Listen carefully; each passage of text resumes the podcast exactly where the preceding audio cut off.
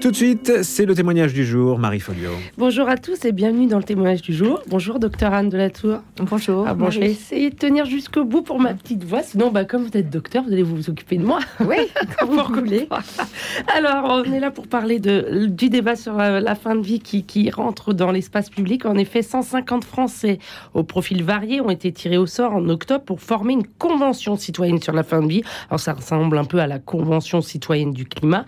Alors, la question, le cadre de l'accompagnement de la fin de vie est-il adapté aux différentes situations rencontrées ou d'éventuels changements devraient-ils être introduits C'est le thème à laquelle cette convention devra réfléchir durant quatre mois. Alors, piloté par le Conseil économique, social et environnemental, c'est à partir des conclusions de cette nouvelle instance que le gouvernement décidera de changer ou non la loi Claes-Leonetti de 2016 sur l'accompagnement médical de la fin de vie. À terme, leurs travaux pourraient mener à un changement législatif et à l'autorisation d'une aide active à mourir. Alors, qu'en pensent ceux qui accompagnent chaque jour des malades en fin de vie? Ceux-ci ceux ont-ils vraiment les moyens d'accompagner leurs patients?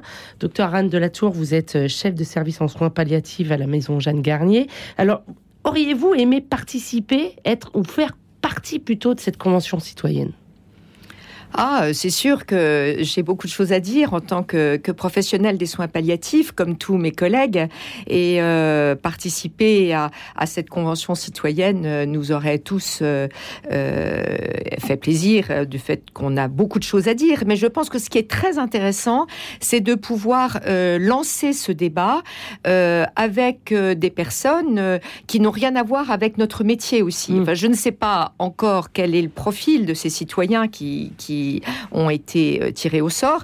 Mais en tout cas, euh, ce que je sais, c'est que les sociétés savantes euh, sont invitées pour pouvoir les enseigner. Oui, Donc oui. ça, je trouve ça important. Ce que je voudrais euh, euh, préciser dans, dans, les propos que vous venez de, de, dire, et je pense que c'est important que, que nos auditeurs puissent bien le comprendre, c'est qu'il ne s'agit en aucune façon d'une évolution de la loi Claes-Leonetti. Il s'agit, il s'agirait vraiment au conditionnel, euh, d'une autre loi qui n'a rien à voir. Pourquoi?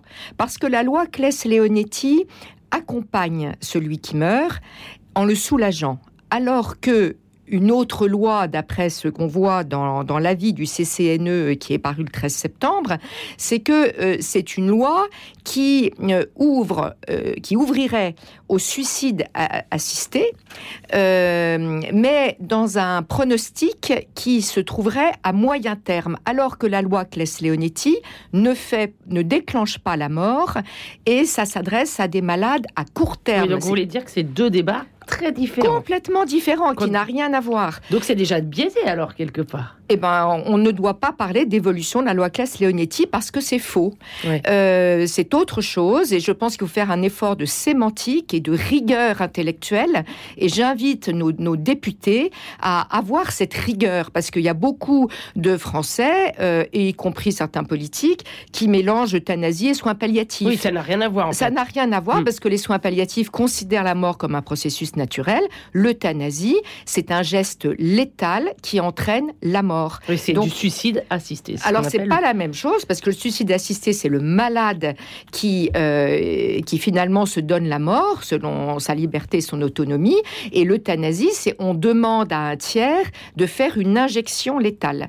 Donc il y a vraiment donc le grande... malade n'a pas sa, sa, sa, sa parole. Euh, ah bah si il donne il donne son feu vert pour qu'on lui fasse l'euthanasie. Mmh. Enfin oui, il a déjà déclaré que euh, voilà même, même s'il y a certaines dérives dans, dans, dans certains pays et on le voit, mais enfin, toujours est-il que dans les deux cas, c'est quand même le malade qui donne sa parole. Mm. D'un côté, le suicide assisté, c'est le malade qui enclenche sa propre mort Mm. par un geste.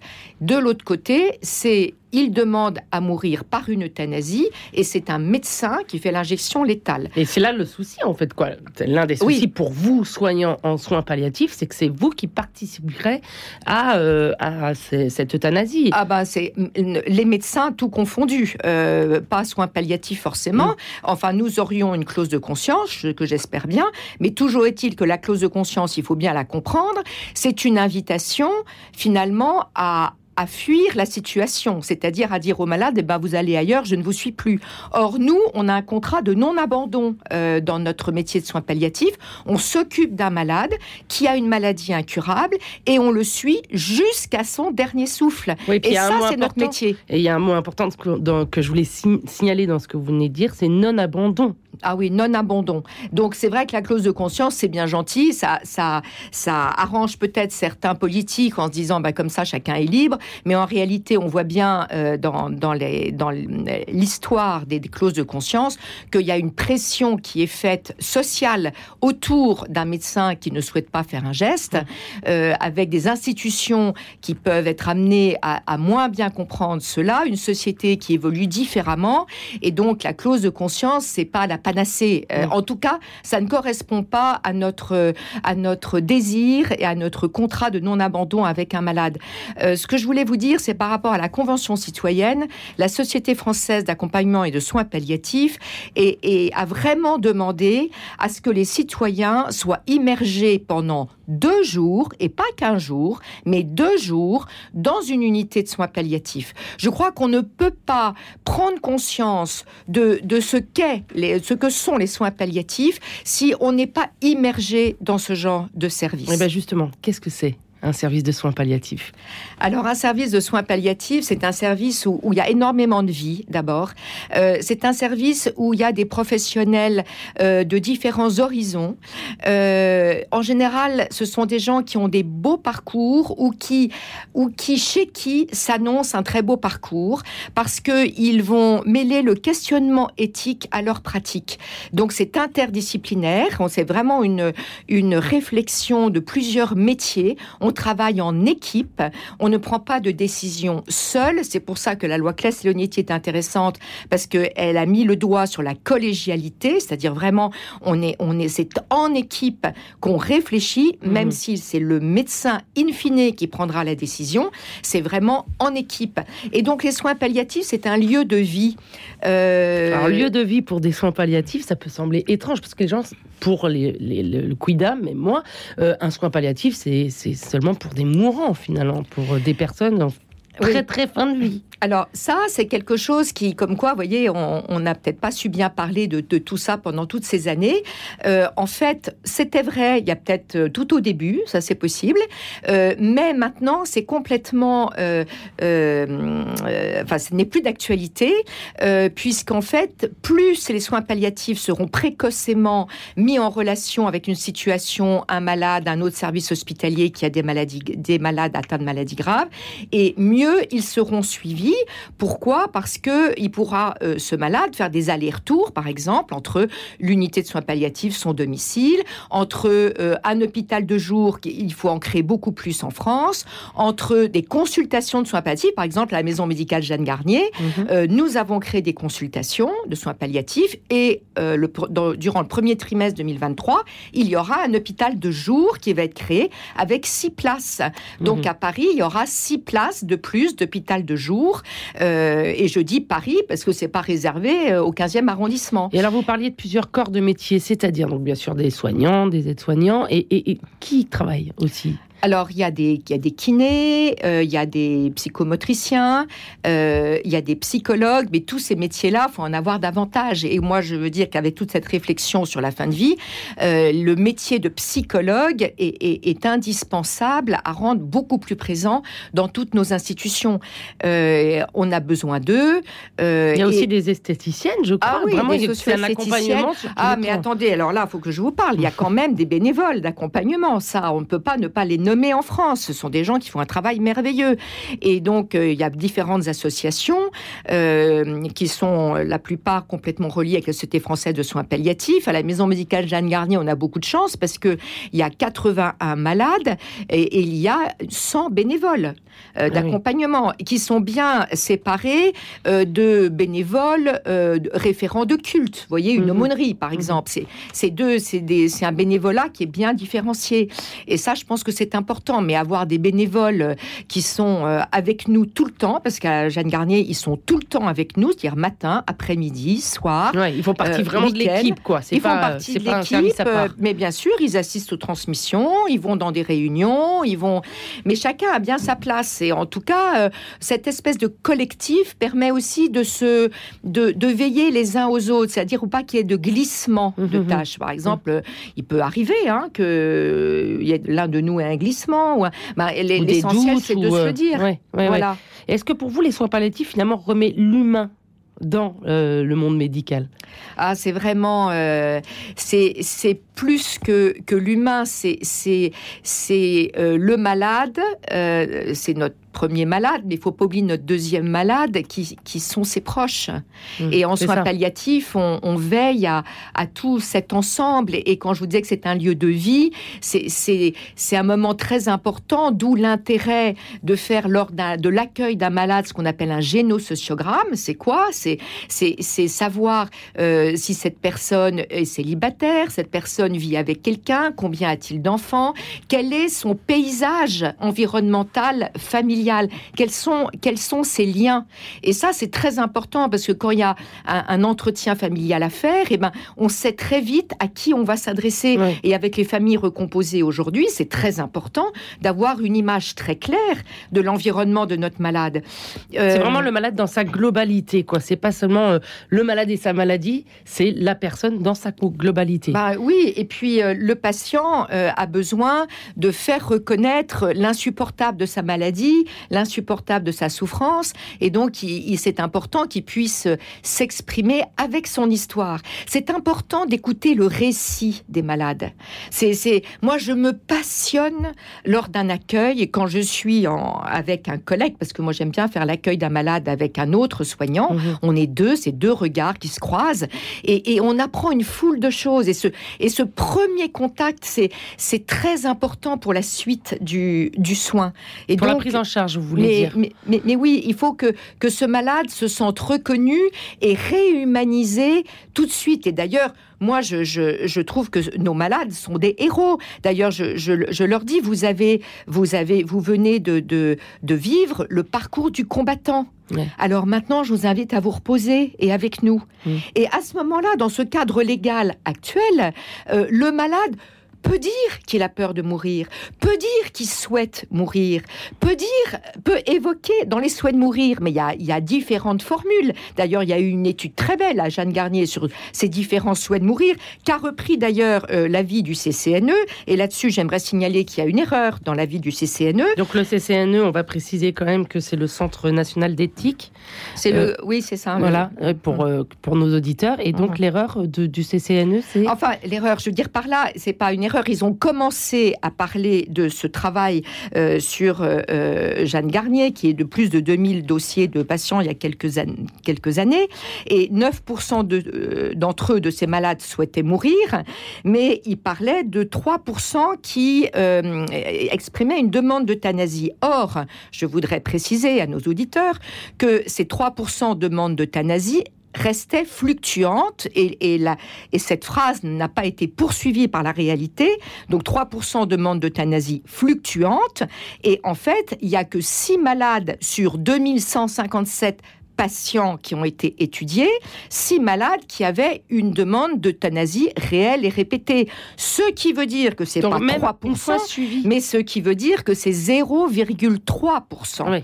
Donc on est en train de réfléchir à, une possible loi pour 0,3% de l'étude qui a été faite à Jeanne Garnier euh, sur 2157 patients. Donc, Donc vous voulez euh, dire que ces malades, finalement, euh, quand ils ont une vraie prise en charge, un vrai accompagnement, euh, ils, n'ont pas spécialement euh, envie d'avoir recours à l'euthanasie, pour une grande majorité. Ils ont le droit de le demander, mais le tout, c'est qu'est-ce qu'on offre au niveau d'une société? Nous, les soignants, comment est-ce qu'on gère cette clinique de la demande, euh, qui est une écoute inconditionnel et, qui n'est pas compatible avec un passage à l'acte pour nous, parce que euh, si vous voulez, on peut pas écouter de la même manière un malade euh, si on sait que d'un autre côté on, va lui faire la piqûre. Le fait que euh, on est là à l'écouter d'une manière complètement neutre, sans avoir une position pour ou contre, ou je sais pas quoi, parce que ça c'est pas intéressant. Moi, je déteste dire à un malade, bah vous, bah d'accord, j'entends votre demande, mais vous savez qu'en France on ne le fait pas. Je, n'aime pas faire ça. Je, ne peux pas faire ça.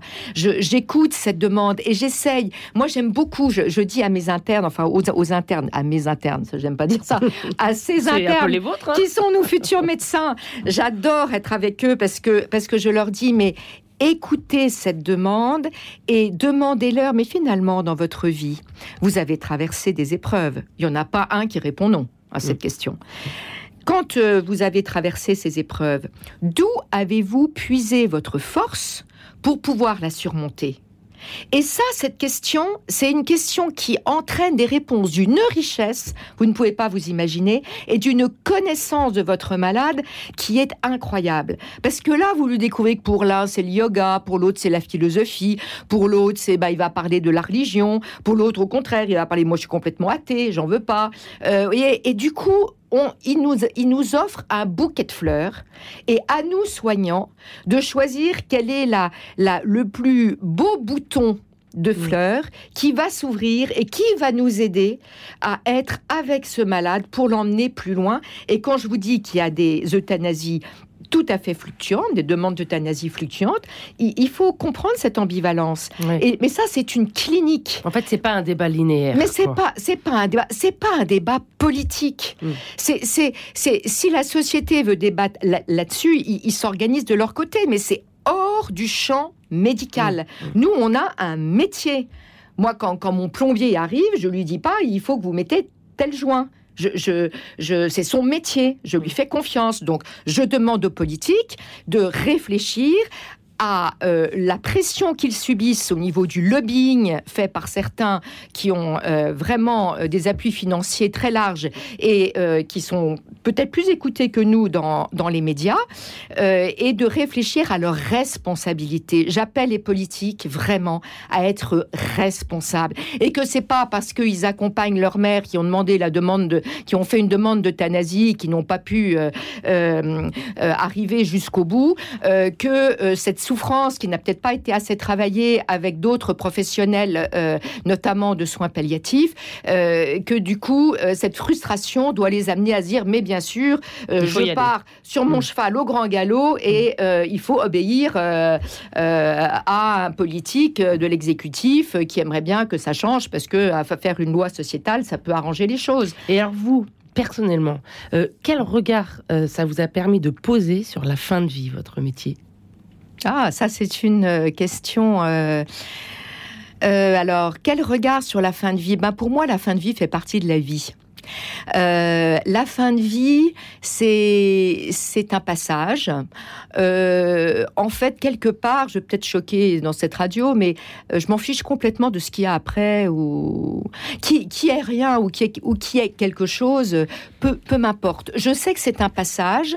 Il y a quand même des gens qui il y a quand même des expériences euh, qui sont tout à fait euh, intéressantes sur des gens qui ont vécu des comas, qui en sont revenus. visiblement, ça, ça, ça a l'air plutôt pas si mal au niveau des expériences humaines, je dirais. mais moi, ce qui m'intéresse, c'est c'est inclure cette fin de vie dans la vie, et c'est pour ça qu'en soins palliatifs, on est plutôt heureux et gai, même si on, pleure, même si on a beaucoup d'émotions qui se vit. On souffre comme, comme tout le monde. Et c'est pas réservé aux soins palliatifs. Je voudrais appeler tous les soignants dans tous les services hospitaliers ou ailleurs à domicile qui, qui, qui ont des, des malades euh, de, atteints de pathologies euh, euh, qui ne sont pas que dans les unités de soins palliatifs, donc, mais vraiment à, à dire que, que cette fin de vie doit nous amener à réfléchir à notre qualité de vie. On ne choisit pas forcément sa vie, on ne choisit pas pas forcément sa mort. Eh ben, ça sera le mot de la fin, docteur. Voilà. Désolée, je suis obligée de vous Oh, c'est dommage. Ah J'avais plein on- de choses à vous Bon, on en dire. reparlera, j'en suis sûre, parce que le débat n'est certainement pas terminé. En tout cas, merci beaucoup, docteur Anne de la Tour. Donc, je rappelle que vous êtes chef de service en soins palliatifs à la maison médicale Jeanne Garnier. Merci. Et alors, demain,